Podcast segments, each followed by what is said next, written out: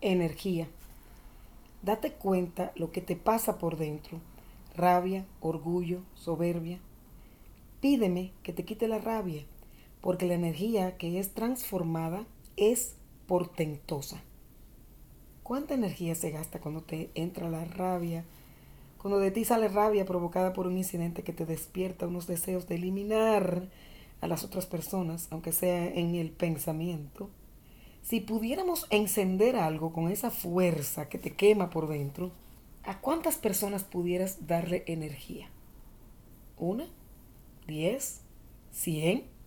¿Mil? ¿Una ciudad? ¿Un país? Haz este ejercicio. Mide de una forma figurada tu rabia, esa que te quita el sueño, que te impide que tengas sosiego y paz, que te pone ansioso y te desespera. A veces está tan escondida la rabia que las personas dicen que están tristes. Es una forma más aceptada de decir tengo rabia. Pero es la misma energía. Digamos que te pones triste de tal forma que se te salen hasta las lágrimas cuando alguien te hace algo que te hace sentir rechazado o ignorado. Con esta tristeza, ¿a cuántos podrías darle agua?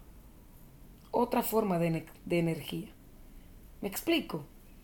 Dice el mensaje, pídeme que te quite la rabia que viene del orgullo y la soberbia, que viene de un ego lastimado, de complejos y asuntos sin perdonar. Dice el Señor, pídeme que te la quite. Y después dice, porque la energía que es transformada es portentosa.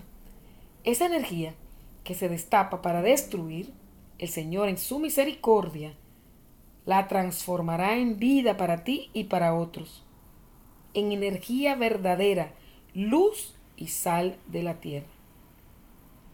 Esa rabia entregada y transformada será testimonio para muchos que una vez pudieron experimentar lo mismo y ahora ven cómo puedes estar en paz en medio de la tormenta. Las circunstancias no cambian, lo que cambia es la forma en que las experimentas. Esa energía transformada es la que tuvieron los apóstoles cuando primero temían por sus vidas y después se lanzaron a contar que Dios es amor y que Él que lo recibe no importa en las circunstancias que se encuentre, tendrá paz y vida. Una vida que no se acaba y que da vida a los que la experimentan. Atrévete a pedirle que te quite la rabia. No sigas permitiendo que tu energía sea para destruir y cerrar tu corazón. Permite que sea transformada en amor y luz para las naciones. Estás a tiempo. ¿Aceptas la invitación?